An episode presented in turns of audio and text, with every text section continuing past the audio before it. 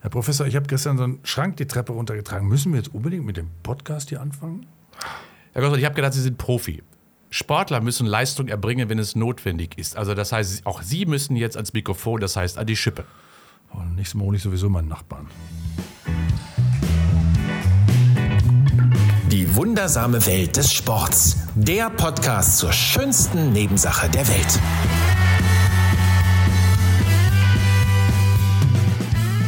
Willkommen zu einer neuen Folge der wundersamen Welt des Sports. Hier trifft ein allwissender Uni-Professor auf einen wahnsinnig gut vorbereiteten Sportmoderator, der am Ende des Gesprächs allerdings immer merkt, dass bei Ingo Froböse selbst die beste Vorbereitung Lücken deutlich werden lässt. Also bei, bei mir. Das ist auch mein Ziel, Herr Grossmann. Ja, ich weiß. Hm. da, dass, dass Sie als Moderator natürlich immer versuchen, alles zu wissen, aber zum Glück geht das.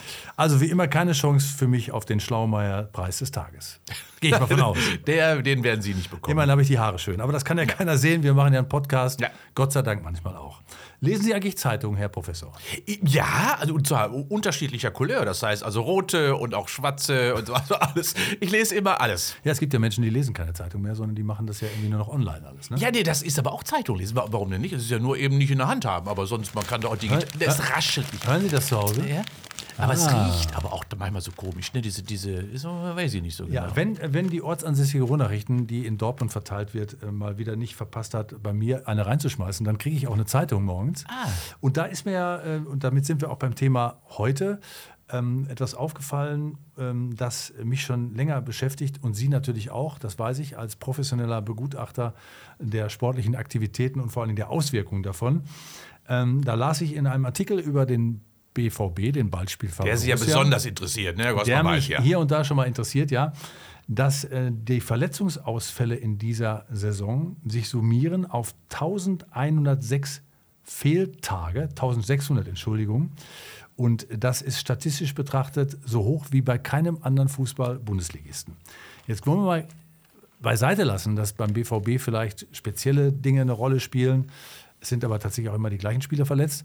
Aber es könnte ja auch sein, dass das insgesamt auch ähm, ein, ein Hinweis darauf ist, dass es bei anderen ja auch sein könnte. Und tatsächlich sind Verletzungen ja etwas, was viele Profifußballer ständig mit sich rumschlägt. Und vor allem die Tatsache, dass sie andauernd immer mal wieder verletzt sind.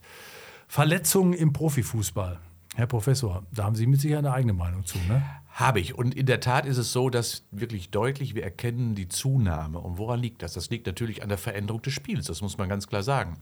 Ähm, wir haben natürlich zu Günter Netzer und Wolfgang Overers Zeiten natürlich ein deutlich langsameres Spiel gehabt. Um eine Zahl zu sagen, dort hatte man Zeit, den Ball wegzupassen, äh, ungefähr 1 bis 1,5 Sekunden, bis dann der nächste Spieler wieder auf dem Schlappen stand.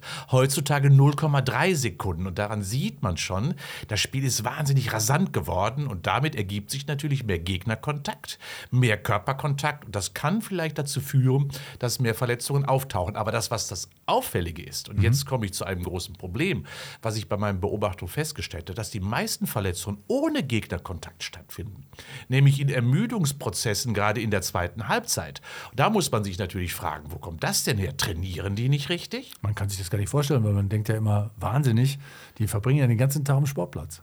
Ja, aber vielleicht ist es, und das ist vielleicht auch eben ein Finger in die Wunde gelegt, vielleicht trainieren sie nicht das, was man trainieren sollte. Äh, vielleicht sind sie natürlich sehr stark auf Leistung getrimmt, aber wie wir das aus dem Alltag her kennen, muss man ja auch bestimmte prophylaktische, präventive Einheiten möglicherweise machen, um den Körper vorzubereiten, so vorzubereiten, dass auch in der 90. Minute die Leistungsfähigkeit der Strukturen noch gegeben ist. Und da habe ich meine Bedenken. Ja, ich habe zum Beispiel äh, auch Fußball gespielt, da gab es auch noch diese guten alten Netzerzeiten. Deswegen habe ich mich auch sehr wenig verletzt. Weil das Tempo so langsam war. Ich meine, das ist ja so eine Al Altherrenriege, die sie schon in der Jugend gespielt haben, vom Tempo her, Gosper, das kann ich mir vorstellen, äh, war die Verletzungshäufigkeit, weil die Dynamik fehlte, nicht so groß. Ich bin ja schon froh, dass Sie mir nicht unterstellen, ich hätte überhaupt keinen Sport getrieben. Dann kann ich mich auch gar nicht verletzen. Waren Sie Ausputzer eigentlich, ganz hinten ruhig, so die Hände in die Tasche und dann ich war, gewartet, bis ich der war Gegner kommt? Mittelstürmer, ich habe gewartet, bis der Ball kommt. Ah, okay. Das ist ja- ja fast ähnlich. Ja, so ein bisschen so war das damals im Fußball. Da haben Sie völlig recht. Ja. Ähm, aber das bedeutet, wir machen es ja ein bisschen auf die Suche nach Verletzungen Verletzungen, wo kommen die her? Äh, Wie kann man die behandeln und tatsächlich, äh, was kann man präventiv machen, damit keine Verletzungen auftauchen? Das ist so ein bisschen so das, was wir heute mal klären wollen in verschiedenen Bereichen. Aber äh, wenn wir nochmal auf den, das Beispiel Borussia Dortmund zurückkommen, ich hätte immer gedacht, ähm, dass die erstens gut trainiert sind. Den Zahn haben sie mir gerade gezogen. Ich habe aber auch immer gedacht, die medizinische Abteilung von äh, Profi-Fußballvereinen sind so gut in der Zwischenzeit, so individuell mit jedem Spieler, dass äh, eine Verletzung erst gar nicht auftreten kann. Erstens oder z- und zweitens, dass äh, die ähm, Rehabilitation nach Verletzungen so perfekt ist, dass danach auch wieder alles gut ist. Ähm, ja, das ist richtig auf der einen Seite. Wir haben natürlich mittlerweile große BGM. Ja, Abteilungen, also betriebliche Gesundheitsmanagement-Abteilungen. Gut, dass übersetzen. So kann man das sagen in, in, in Fußballclubs, die sich um alles Mögliche kümmern, auch um die Leistungsfähigkeit der Spieler. Wir haben natürlich insbesondere auch eine Verdichtung der Belastungszeiten, das muss man ganz klar sagen. Das heißt, die Spielhäufigkeit hat zugenommen. Daraus ergibt sich natürlich erst einmal eine deutlich geringere Regenerations- und Reparaturzeit für die Spieler. Das ist das eine. Die Spiele sind schneller geworden, also die, Belastungs die Belastungsintensitäten im Spiel sind andere geworden. Aber und jetzt kommt auch hier, der deutsche Bundesliga-Club ist nicht zum Beispiel so gut aufgestellt wie andere internationale Clubs, was die medizinischen Abteilungen betrifft. Dort gibt es zwar häufig angestellt, manchmal einen Masseur oder Physiotherapeut, aber das ist eher selten. Zum Beispiel sieht ein Arzt im deutschen Bundesliga-Club die Spieler immer erst dann, wenn sie schon verletzt sind. Weil erst dann geht der Spieler zum Arzt, dann wird er gerufen. Also Müller-Wohlfahrt war in der Regel niemals am Platz, außer beim Spiel in der Wettkampfsituation. Aber viele Ursachen liegen natürlich schon in der Trainingssituation. Frühzeitig zu erkennen, könnte sich da eine Verletzung irgendwo andeuten. Das heißt, in England zum Beispiel haben die Medizinabteilungen, die komplett im Club angestellt sind, also Mitarbeiter des Vereins, das ist bei uns nicht so. Dort gibt es Honorarverträge äh, mit medizinischen Abteilungen, auch häufig Physioabteilungen. Daran erkennt man schon, die Wertigkeit ist gar nicht so richtig gegeben, auf diesen Aspekt zu achten. Training ja, aber Prävention oder vielleicht frühzeitiges Erkennen von Problemen, das ist in Deutschland noch nicht präsent. Und das bei unseren hochqualifizierten ja, Managementsystemen, die wir so immer im Mittelpunkt haben, Jungs da draußen, da macht ihr noch große Fehler.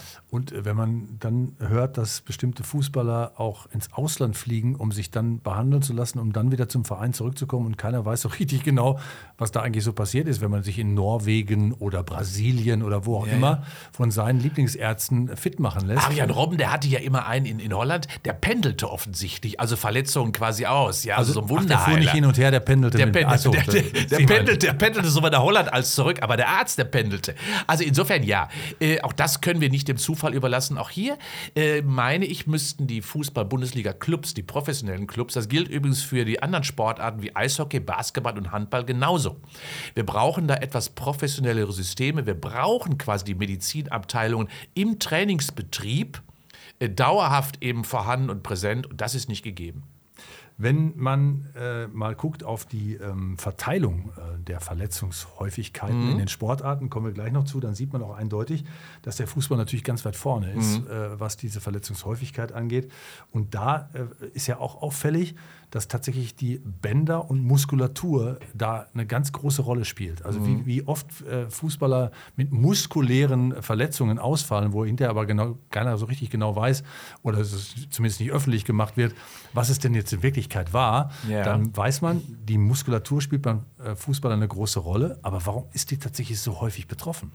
Also grundsätzlich haben Sie recht. Die Muskulatur ist natürlich jenes Organ, es ist auch ein Organ, welches im Bereich des Sports, egal bei welcher kör körperlichen Aktivität, immer mit am meisten bela belastet ist, weil die Muskulatur bringt die Leistung. Und dementsprechend ist sie natürlich quasi das Kraftwerk des Sportlers. Äh, und das Kraftwerk kann leider schon mal, gerade wenn zum Beispiel Ermüdungsreaktionen auftreten, und das ist die häufigste Ursache, dass die Koordination der Muskulatur nicht mehr optimal, gerade in brenzligen Situationen, Extremsituationen oder zum Ende des Spiels nicht mehr optimal funktioniert. Die Energie ist nicht mehr da. Äh, Man ist möglicherweise nicht mehr optimal, was die Mineralstoffversorgung betrifft, was die Flüssigkeitsversorgung betrifft, vorbereitet. Das bedeutet also, Muskulatur als Kraftwerk ist einfach die belastete Situation äh, des Sportlers. Allerdings hat, wenn man eine Muskelverletzung hat, es auch Vorteile, weil Muskulatur heilt schnell. Im Vergleich zum Beispiel zu Bändern oder zu Sehnen deutlich schneller ist die Muskulatur wieder fit. Und insofern, Sie haben ja gerade schon mal ein Wort richtigerweise, ist das überhaupt wahr, was man uns da erzählt? Nimmt man man gerade oder erzählt man der Presse gerade immer sehr gerne, es ist ja nur eine Muskelverletzung, weil der ist ja schon bald wieder da. Aber ob es in der Tat so ist, das möchte ich auch manchmal bezweifeln. Stimmt, und es gibt ja auch das, die ärztliche Schweigepflicht, auch in dem Bereich. Also die, wenn Spieler nicht wollen, dass ihre Verletzung öffentlich gemacht wird, dann darf das, glaube ich, auch gar nicht sein. Na, aber Herr Grossmann, das ist sogar noch schlimmer. Ich weiß von Bundesliga-Clubs, das darf man hier so gar nicht erzählen öffentlich, aber wir tun Jetzt das ja. wir, sind, wir sind ja fast allein. Da hört ja keiner zu. Ja, genau. Äh, dass ähm, bestimmte Clubs es dem Arzt verboten haben, dem Spieler seine Diagnose zu sagen, weil er daraus hätte schließen können, hm, das kann langwierige Verletzung sein, sondern man hat es nur dem Trainer gesagt und der hat dann entschieden, wie schlimm die Verletzung eigentlich ist. Der Spieler wusste das oft gar nicht. Hoppla. Hoppla, genauso geht's, ja. Hoppla, genauso. Ja? So, ich will mal, will mal kurz äh, äh, nochmal einen kleinen anderen Pfad einlegen, bevor wir über die Frage äh, nochmal sprechen, äh, ob die dann überhaupt äh, versichert sind, äh, diese Fußballer. Ja, ja, genau. das ist natürlich auch nicht so schlecht, aber es gab natürlich auch äh, Verletzungen, wenn Sie über Muskelverletzungen reden, dann denkt man immer, die Spieler, ähm, Fußballspieler hätten sich das alles zugezogen auf dem Fußballplatz. Äh, also hart umkämpft im Geg Gegnerkontakt. Nein, ich habe zum Beispiel ein paar rausgesucht. Darren Barnard vom FC Barnsley rutscht in der Küche aus. In der Urinpfütze seines Welpen, Knie kaputt, fünf Monate Pause. Oder Robbie Keane, Wolverhampton damals, lag auf dem Sofa, angelte mit dem Fuß nach der Fernbedienung und riss sich dabei mehrere Bänder. Ja. Sven Gröndalen zum Beispiel von Rosenburg-Trondheim stieß beim Joggen mit einem Elch zusammen. Verletzung am Oberschenkel, Länderspiel verpasst. Ja. Sowas gibt's alles. Und dann das hier, äh, ich meine, man kann drüber lachen, hinterher vielleicht. Paulo Diego von Servette Genf ließ sich nach einem Tor am Zaun feiern. Sein Ehering verhakte sich und riss ihm dann den Finger ab. So, das kann alles passieren. Auch bei Fußballern. Ne? Ja, Fußballer sind ja zum Glück auch Menschen und äh, daran sieht man, wie gefährlich Jubeln ist. Ja? Äh, aber zum Glück passiert es uns mit den Elchen relativ selten hier in unseren Gefilden. Aber da sieht man schon, was so alles im Wege steht. Ja, aber Hunde haben, glaube ich, auch schon mal eine Rolle gespielt Ja. äh, in diesem ganzen Thema. Genau. Auch Den, den Welpen haben wir ja gerade gehört. So, jetzt aber nochmal zur Frage. Wenn ein Fußballer ähm, jetzt äh, verletzt ist und fällt dann länger aus, dann denkt man ja, das ist ja gar nicht so schlimm, weil pff, der kriegt ja seine Kohle weiter. Stimmt das? Grundsätzlich ja. Äh, Es gibt eine Versicherung natürlich auch für Profisportler. Die sieht etwas anders aus, aber insbesondere natürlich dessen, wenn der Spieler sich im Training oder auf dem Platz verletzt, dann ist es ja eine berufsgenossenschaftliche Versicherung, die da quasi eintritt. Genau wie bei jedem anderen Arbeitnehmer, bei jeder anderen Arbeitnehmerin, Berufsgenossenschaft. Und in diesem Fall ist es die Verwaltungsberufsgenossenschaft. Die hat nämlich alle Profisportler unter Vertrag. Und dementsprechend heißt das, ja, äh, da zahlt der Verein und der Spieler ganz schön viel Geld ein. Das will man, möchte man nicht haben. Diese, diese Berufsgenossenschaft, Versicherung ist sehr, sehr teuer, weil Spieler natürlich auch viel Gehalt bekommen. Ja, sie bekommen ihr Gehalt weiter und das zahlt dann in der Regel, genau wie bei einem normalen Arbeitnehmer, die Verwaltungs-BG. Gut. Also dem Spieler geht es gut weiter. In der Regel ja. Äh, Und manchmal sogar so, das möchte man auch gar nicht so richtig öffentlich erzählen. Aber viele wollen natürlich irgendwann in die Sportinvalidität ganz zum Schluss hinein, weil natürlich das auch ganz interessant ist. Man bekommt dann nämlich quasi eine Sportinvalidenrente und da man viel eingezahlt hat während seiner sportlichen Aktivität, ist das ganz schön attraktiv für die Profis, vielleicht einen hier auf dauerhafte Erwerbsminderung zu machen. Das heißt, äh, das nennt man dann kaputtschreiben. Ja, so ähnlich. So, so kann man das sagen. Und das ist natürlich zum Glück nicht mehr so einfach, wie es früher einmal war. Mittlerweile gibt es natürlich bessere medizinische Begutachtungsverfahren, aber das Interesse vieler Spieler ist einfach da. Und derjenige, der sich nicht kap kaputt schreiben hat lassen, der macht dann ein Lottoannahmegeschäft in Gelsenkirchen auf. Das war ja früher Das so. Also man, man wurde ja irgendwie abgesichert und das war eben Lotto oder eben eine Tankstelle, war auch nicht schlecht mal- manchmal. Ja, heutzutage wäre eine Tankstelle richtig gut. genau. Ja. So, wir gucken nochmal hin. Ähm, Verletzungen im Vereinssport, äh, 46 Prozent, ich habe schon angedeutet, äh, Fußball, dann der Handball. Und damit haben wir schon fast 60 Prozent der, äh, der Verletzungen äh, in Vereinen äh, richtig erklärt. Volleyball noch 5 Prozent und die anderen eigentlich unter ferner liefen. Wobei man auch sagen muss, na klar, wer, das sind die meisten spielen diese Sportarten, also auch mehr Verletzte in diesen Bereichen. Ja. Das kommt natürlich dazu. Und dann noch mal ganz kurz, und das ist ja auch interessant, und da könnten wir auch mal drüber sprechen, ähm, was ist die Mehrzahl der Verletzungen? Wir haben es ja gerade schon äh, angedeutet. Wo liegen die denn eigentlich? Und ähm, da sagt äh, eine Statistik ganz klar, Sprunggelenk 18 Prozent, Unterschenkel was immer das heißt, wahrscheinlich auch mit Muskulatur 12 Prozent, Knie 9, Hand 13, also da wären wir wieder beim Handballsport wahrscheinlich oder beim Volleyball. Und dann kommt der Arm, der Kopf allerdings auch sehr hoch mit 13 Prozent. Ja. Das ist die, der Durchschnitt. Äh, Trifft das auch auf, äh, auf Ihre Erfahrung? Ja, aber man muss wirklich sagen, also im Profibereich 1,5 Verletzungen pro Saison pro Spieler. Also ganz schön viel. Das ist normal. Da- Das, das ist normal, das muss man sich immer vorstellen. Das heißt also, ähm, wir haben, und Sie haben das ja vorhin schon von Borussia Dortmund auch beschrieben, riesige Ausfallzeiten. Ähm, Und die kosten natürlich ökonomisch und äh, lasten natürlich auf dem Verein extremst viel. Äh, Jeder Breitensportler, also jeder vierte Breitensportler pro Jahr verletzt sich übrigens. Also 25 Prozent der Sporttreibenden verletzen sich. Man muss allerdings sagen, dass der Individualsport, also die Jogger, davon nicht so belastet sind, weil das ist ja eher unwahrscheinlich. Aber die ganzen Freizeitkicker am Samstag und am Sonntag, die mit ihrer Blutgrätsche da unterwegs sind, die sehr, sehr gravierende Verletzungen oft haben. Und dementsprechend weiß ich, dass gerade hier im Großraum Köln immer an sonnigen Wochenenden die Krankenhäuser immer gefüllt werden von den Ambulanzen, weil eben Sporttreibende es komplett überzogen haben. Und gerade eben, da sind die Spielsportarten ganz weit vorne. Jetzt wird der eine oder andere sagen, ja genau, und das finde ich auch irgendwie ganz komisch, weil äh, das muss man ja auch bezahlen. Die treiben Sport, um äh, eigentlich fit zu sein. Um Mhm. Das wird immer diskutiert, ja, genau, ja. Äh, aber äh, treibt, man treibt natürlich auch äh, die Sportler dann, wenn sie nicht so richtig fit sind und sich verletzen, in die Krankenhäuser. Und das kostet dem Gesundheitssystem ganz viel Geld. Aber genau so kann man es nämlich nicht rechnen. Ne? Also das wird ja immer gerne auch den, den Sportgegnern immer quasi zugesagt, dass sie mal, ja, das ist ein Argument. Siehst du, die verletzen sich beim Sport und dann kosten sie ja richtig Geld. Ja, äh, das stimmt natürlich, aber das ist relativ betrachtet natürlich deutlich weniger gegenüber den Folgen, die nicht körperliche Aktivität nach sich zieht. Also insofern ist das wirklich äh, zwar bauernschlau, aber mehr ist es auch nicht. Also bezogen auf das äh, Gesundheitswesen belasten eben die Nichtsportler deutlich mehr als die wenigen Verletzungen eben des Breitensports. Also fassen wir schon mal so ein bisschen zusammen, auch, das gilt wahrscheinlich auch für den Breitensport, ist Fitness tatsächlich, also wie fit ich bin, das ist ein Indikator für Verletzungsanfälligkeit. Das muss man ja ganz klar sagen, dass also Menschen, die lange keinen Sport getrieben haben und dann beginnen beispielsweise, eine viel größere Wahrscheinlichkeit haben, sich zu verletzen, vielleicht sogar Überlastungsschäden einzukaufen, als jene Spieler, die fit und leistungsfähig sind. Weil da sind die Strukturen belastet, die sind vorbereitet, die sind letztendlich so schon trainiert, dass sie vieles an mechanischen Belastungen viel besser wegstecken können. Interessant und das gilt auch für den Profifußball. Das ist, äh, muss man auch sagen. Also die Tatsache, dass da ähm, äh, de- die Fitness eine Rolle spielt, natürlich auf einem höheren Niveau, aber wenn die nachlässt im, äh, am Ende eines Spiels, äh, kann es natürlich auch genauso zu Verletzungen kommen wie beim Amateurspieler. Erstens ja und zum Zweiten auch zum Ende der Saison. Da sagt man zwar immer klar, zum Ende der Saison wird es ja intensiver, stimmt, weil da geht es um die Meisterschaft, Gewinn oder Sieg oder Abstieg, stimmt, in der Regel ja. Dann hat man auch mehr Spiele schon in den Knochen.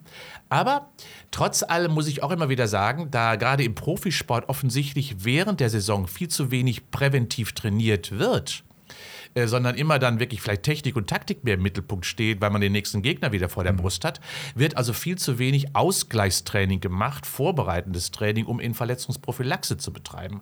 Und genau deswegen passiert ja gerade zum Ende der Saison erstens aufgrund der Dynamik des Spiels etwas, um der Brisanz, aber gleichzeitig natürlich auch wird die Fitness deutlich schlechter im Laufe der Saison und das führt auch zu mehr Verletzungen. Und der eine oder andere Trainer sagt, wir müssen uns noch mal richtig reinhängen im Abschießkampf, dann äh, wird natürlich noch mal Körner freigesetzt, die man eigentlich gar nicht hat. Ja, und, äh, und, und was man natürlich auch wirklich sagen muss, gerade dann werden die Leistungsträger natürlich überproportional gefordert. Hat man zwar vielleicht zu Beginn der Saison, kann man nochmal Rotationen mehr machen, das ist zum Ende der Saison oft gar nicht mehr möglich. Und dementsprechend heißt das, Regenerationsphasen werden nicht mehr richtig zugelassen und das führt eben zu Überlastungsreaktionen. Gut, und jetzt natürlich in den letzten zwei Jahren kam Corona dazu, die Unregelmäßigkeit, dann wieder das Durchspielen, das äh, Vielspielen, internationaler Wettbewerb, alles ist gedrängter gewesen. Es gibt immer Gründe, warum man sagt, oh, diesmal ist es aber anders als letzte Saison, aber generell haben wir, glaube ich, Ja. oder haben Sie jetzt, glaube ich, ganz gut eine Struktur äh, auch nochmal dargestellt, dass das System auch eine Menge dazu beiträgt, dass es diese Verletzungen und äh, Sachen gibt. Ja, und vielleicht nochmal auch ein Punkt. Herr Grossmann, ich weiß nicht, ob Ihnen das schon mal aufgefallen ist, aber Ihnen als Sportmoderator wahrscheinlich schon mal. Na, warten Sie ab. Ähm, ja. Ähm, wir hören ja in der Presse immer nur, gerade im Profisport, von akuten Verletzungen. Die eintreten durch einen mechanischen Eingriff, durch eine, vielleicht eine Zerrung oder Muskelfaserriss. Das sind ja quasi, ja, narbende Sportlers, die muss er haben. Ne? Das, ist, das zeichnet echten Sportler aus. Was wir aber nie hören, also wenigstens nicht im, im Profibereich, von chronischen Verletzungen, von Überlastungsreaktionen. Wird, wird den Wert des Spielers ja auch mindern, ne? Genau, also genau deswegen. Das heißt, ich habe noch nie von einem Verein gehört, der Spieler hat eine chronische Achillessehnenreizung. Der Spieler hat möglicherweise im Bereich ja, des Schambeins, wie wir häufig ja kennen wir ja aus dem Fußball, eine chronische Entzündung, die sechs Monate dauert. Das erzählt man uns nicht. Warum nicht? Weil es aus ja ökonomischen Gründen eben fatal wäre. Äh, erstens für die Karriere des Spielers, zweitens für das Geld, was umgesetzt werden kann mit dem Spieler. Wenn man weiß, der ist chronisch erkrankt, chronisch verletzt, wissen wir sofort, dessen Marktwert rauscht in den Keller. Und genau deswegen hören wir niemals von chronischen Erkrankungen. Ich habe wirklich versucht, eine wissenschaftliche Studie zu machen im Profifußballbereich und habe Vereine gefragt, gibt es bei euch chronische Verletzungen? Kein Verein hat gesagt, nein, bei uns gibt es das nicht. Also, also alle haben gesagt, nee, bei uns gibt es nur akute Verletzungen. Natürlich nicht. Aber interessant wäre zu sagen, was ist denn dann eine chronische äh, Verletzung? Äh, ist das eine, die vielleicht zweimal auftaucht, dreimal? Ja. Weil muskuläre Verletzungen zum Beispiel treten ja bei Fußballern so viel auf, so häufig. Also chronische Verletzung erstmal von der, von der Geschichte her, wenn bestimmte Probleme überdauern und in der Regel länger als zwölf Wochen andauern, spricht man von einer chronischen Erkrankung. Ja. Da geht das schnell. Das geht schnell, ne? weil dann chronifiziert sich das. Äh, Entzündungsprozesse, gerade zum Beispiel im Schambein, wie wir beim Fußball ja sehr oft sehen. Und das bedeutet, ähm, dass wir hier eben doch eine andere öffentliche, ja auch vielleicht nochmal äh, Transparenz uns wünschen würden, von unserer Seite aus, eine Offenheit mehr wünschen würden. Ähm, und ich glaube, dann werden wir auch, halten wir auch andere Therapiemodelle. Denn wenn wir immer noch von einer akuten Verletzung reden und chronische Verletzungen auch in der Forschung eben nicht möglich machen, dass wir uns mal damit beschäftigen, weil alle machen da dicht, dann fehlen uns Informationen. Aber die gibt es natürlich und bin mir sicher, dass 30 Prozent der Verletzungen im Bereich des Profisports eben nicht akut sind, sondern aufgrund einer chronischen Historie, weil das System einmal geschwächt war. Und da gibt es ja auch einige sehr sensible Sportler beim BVB, von denen ich weiß, immer mal wieder neu in der gleichen Struktur. Das ist eindeutig chronisch. Da kann man froh sein, wenn die überhaupt noch mal äh, Zurückkommen, ne? genau. Ja. Ich habe noch mal äh, eine Unterstützung für Ihre ähm, These, gerade eben, dass die meisten Verletzungen auftauchen, ohne dass äh, äh, man da quasi äh, selber was mit zu tun hat, oder mit der Gegner was mit zu tun hat. Eigenes Fehlverhalten, fast 40 Prozent äh, ist das der Grund dafür, äh, dass man sich verletzt. Äh, der Zweikampf 33 Prozent, auch noch viel. Da sind wir aber schon bei 73 Prozent. Und dann gibt es noch die Konditionsmängel und das Fehlverhalten anderer, aber nur zu 15 Prozent. Und der Rest liegt eigentlich bei, so ein bisschen bei einem selber. Da kommt noch eine Aufwärmphase, die unzureichend war, äh, dazu oder eine ähm, unsachgemäße Behandlung des Sportgeräts, wie auch immer. Aber man sieht, tatsächlich ist man eigenverantwortlich für das, was passiert. Ja, das, das, äh, das muss man wirklich ganz klar sagen. Also, Sie haben das Wort ja schon mal Vorbereitung. Das ist schon mal das Erste. Also, man muss natürlich, gerade wenn man in einen maximalen Belastungszustand hineingeht, ähm, das braucht man beim Joggen, wenn man losläuft, nicht. Aber wenn man in ein Spiel hineingeht, muss man sofort natürlich eine Leistungsfähigkeit aller Strukturen haben, die optimal ist. Sonst verletzt man sich einfach. Weil der Motor muss warm laufen. Ja, man tritt ja beim Auto auch nicht aufs Gaspedal sofort durch. Genauso ist es beim menschlichen äh, Organismus auch. Und das Zweite ist, dass wirklich die Vorbereitung immer auch so abzielen muss, dass man auch Ermüdungssituationen im Training simulieren muss. Denn man muss Ermüdung lernen. Man muss Ermüdungswiderstandsfähigkeit erarbeiten. Und wenn man das auch im Training nicht immer macht, also immer so mit Wattebäuschen werfen, das hilft hier nicht. Nein, man muss wirklich starke Belastungsreize setzen, damit der Körper auch in extremeren Situationen in der 60., 70., 80. Minute noch genau optimal funktioniert. Und das wird meines Erachtens im Training viel zu wenig gemacht. Ja, was wahrscheinlich auch zu wenig gemacht ist, haben Sie gerade schon angedeutet, war, ist die äh, Regeneration, die ja extrem Wort. wichtig ist dafür, dass, dass vielleicht auch die, ähm, die, die Strukturen des Körpers sich wieder erholen, damit sie wieder fit sind dafür, dass sie dann hinterher wieder irgendwie 100 Prozent geben können. Äh, das, ist, das müsste doch für Vereine eigentlich so ein böses Wort sein, ne? Regeneration. Das bedeutet ja, dass man dem Spieler oder dem Sportler Zeit gibt, sich zu erholen, die man ja heutzutage gar nicht mehr hat. Ja, da gebe ich Ihnen recht. Wir wissen ja, die Spieler werden teuer bezahlt und wenn die dann plötzlich eine Pause kriegen, das kann doch nicht sein. Äh, Weil sind ja Arbeitnehmer und haben die nicht ausreichend trainiert, aber genau. Äh, Das ist falsch. Also gerade Sportler auf einem hohen Niveau brauchen Regenerationszeiten. Und der Sportler wird durch Pause gut und er bleibt nur durch Pausen gut. Und gerade wenn ich nach einem intensiven Spiel dann habe ich Material verbraucht. Ja, das heißt, also Muskelfasern, Muskelstrukturen sind kaputt gegangen. Äh, wir haben Energiedefizite, die Muskulatur muss energetisch aufgeladen werden. Das braucht Zeit. Und das heißt letztendlich, dass man dies dem Spieler einfach geben muss. Und da muss man dem Spieler auch zugestehen, Pausen zu machen. Was ich völlig fatal finde, dass manchmal gerade nach intensiven Spielen, die man auch verloren hat, dann sogar Straftrainings angeordnet werden. Das kennen wir ja aus der, äh, aus der Presse. Das ist natürlich genau kontraproduktiv, weil ich dann in sowieso eine ermüdete Struktur nochmal ein Straftraining setze und dann die Spieler äh, sind sicher nicht dann nicht mehr richtig vorbereitet und dann sind Verletzungen vorprogrammiert. Haben Sie das Gefühl, dass äh, genügend Individualismus äh, äh, in der Trainingsarbeit existiert? Nein. Habe ich nicht. Ähm, das heißt, wie überhaupt in der Trainingsplanung äh, meines Erachtens viel zu wenig äh, wirklich äh, auf die Individualität, auf die Individualisierung Wert gelegt wird. Ähm, das beginnt schon, und ich gebe Ihnen nochmal ein weiteres Beispiel dafür. Wir führen gar nicht von den jugendlichen Spielern beispielsweise, die irgendwann mal in die Mannschaften ja hineinkommen, immer noch jünger werden sie ja, führen wir gar keine Krankheitsstatistik, auf die man ja individuell aufbauen müsste. Was bringt er für Probleme mit sich? Was hat er schon mal gehabt? Äh, wie ist er leistungsfähig? Wie ist er beschrieben? Das machen wir so gar nicht. Das heißt also, wenn wir überhaupt anfangen, Verletzungen zu dokumentieren, dann erst im Profibereich. Aber die haben ja schon 10, 15 Jahre Training hinter sich. Die sind wichtig dafür, um zu erkennen, mhm. wie gehe ich individuell dann einfach vor. Es ist also nicht nur eine Tagesreaktion, die verantwortlich ist, um Tagesform Form zu beschreiben. Nein, ich muss Fähigkeiten, die er mitbringt oder eben nicht mitbringt. Das heißt für mich maximale Individualisierung. Und die gibt es im Profibereich nicht. Wie eine Verletzung heilt, ist das wichtig dafür ähm, äh, oder wichtig zu wissen, dafür, dass man hinterher wieder optimal dasteht? Ja, Herr Grossmann, wir haben ja, Sie ja wahrscheinlich auch, immer den Eindruck, wenn Sportler äh, verletzt sind, die kommen ruckzuck, sind sie wieder da. Ja, und das lesen wir in der Zeitung, nächste Woche ist er wieder da. Äh, also wenn Sportler eine andere Biologie hätten als, äh, als der Normalbrauch, Normalverbrauch, der Breitensportler. Vielleicht um mal die Prozesse kurz zu beschreiben. Nach einer Verletzung kommt es immer zu einem Entzündungsprozess. Das ist gut so, weil das Immunsystem dann schon den ersten Prozess der Heilung einleitet. Diese Verletzungseinleitung dauert ungefähr über Entzündung zwei bis sieben Tage. Das ist immer so. Das muss auch so sein. Das, und das ist auch das Gute an einer Entzündung, weil dann alles ins Laufen kommt. Dann kommt gerade bei verletzten Strukturen eine sogenannte Proliferationsphase, so heißt oho, diese Phase. Schwieriges oho. Wort. Aber ganz einfach gesagt heißt das, dort wird frisches Material hintransportiert. Altes abgebaut, Neues rein. Und die dritte Phase, oder die, die Proliferationsphase dauert je nach Größe der Verletzung, kann man sich vorstellen, kleiner Muskelfaserriss ist wenig zu reparieren. Wenn ein richtiger Muskelriss ist, da muss richtig viel geflickt werden, das dauert länger. Das dauert also ungefähr zwischen zwei und vier Wochen in der Regel. Dann ist das Loch geschlossen.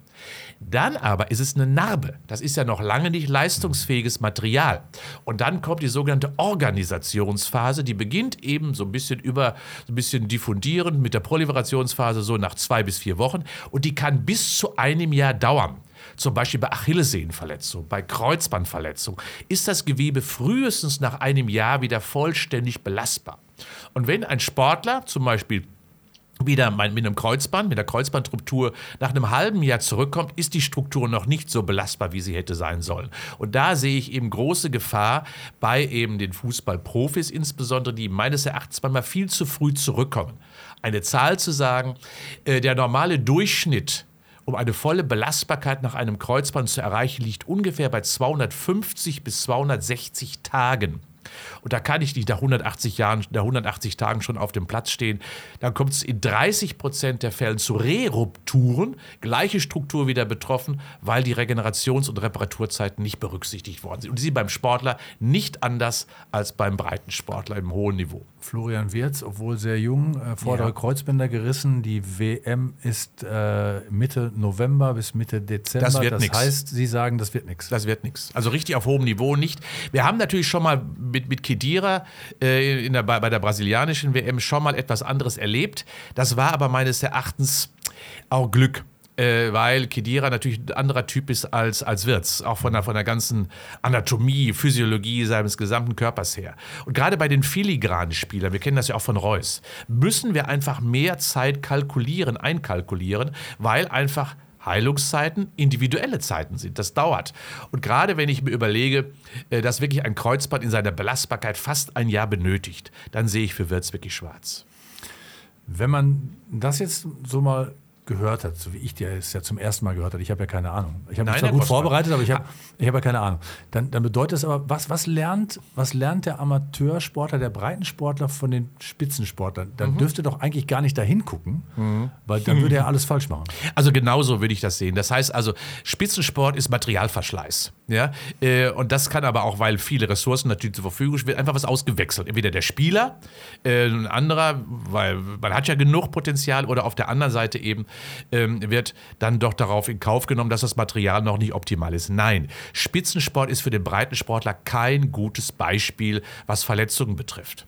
Also, was lernt der Amateur daraus? Aufwärmen, vorbereiten, das Erste. Zweitens, Ausgleichstraining betreiben. Nicht immer nur eine Sportart betreiben, sondern andere Dinge machen, äh, um sich grundsätzlich vorzubereiten, die Muskulatur besser zu belasten, das Bindegewebe besser zu belasten. Drittens, auf Ermüdungserscheinungen achten, Bewegungskoordination, Bewegungsqualität beachten.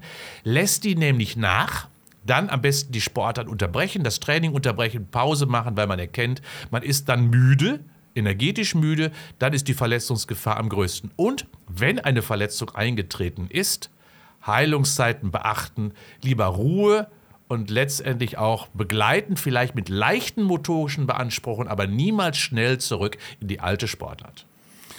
Und wenn man diesen Prozess nicht so durchlaufen kann, dann ist es einem gegangen wie Eva Banega vom FC Valencia. Der tankte sein Auto, der Wagen kam ins Rollen, Banega wollte ihn stoppen. Mit dem Fuß, Fuß gebrochen, sechs Monate Pause. Oder Logan Bailey, Borussia Mönchengladbach, ließ sich eine Klimaanlage auf den Fuß fallen, auch lange Pause. Aber man denkt, es wären nur die Spieler aus dem Ausland. Hier, Stefan Kunz knickte beim Aussteigen aus dem Bus um, dreifacher Bänderriss, lange Pause. Also es sind auch die kleinen Dinge, die einem durchaus hier und da mal passieren können, oder? Ja, letztendlich ist der Alltag auch ziemlich gefährlich, das wissen wir ja selber. Und nicht nur der Schwein, denn die meisten, wir wissen ja über die ganzen Haushaltsunfälle, die passieren, äh, dort liegen die größten Gefahren. Äh, und das gilt für den Sport natürlich genauso. Also wenn er zu Hause ist, hm, und das sind ja viele, viele Stunden des Tages, Obacht. Und vielen Dank, Herr Professor, für den heutigen Tag. Und ich habe natürlich gelernt, dass es, äh, um mich nicht zu verletzen, besser ist, dass ich mich gar nicht bewege. Das mache ich jetzt auch. Auf jeden Fall so in ihrem normalen Tempo ganz schön hörsch, wie wir in Köln Dann kann nichts passieren, Da ne? kann nichts passieren, Herr Grossmann. Danke. Schön langsam.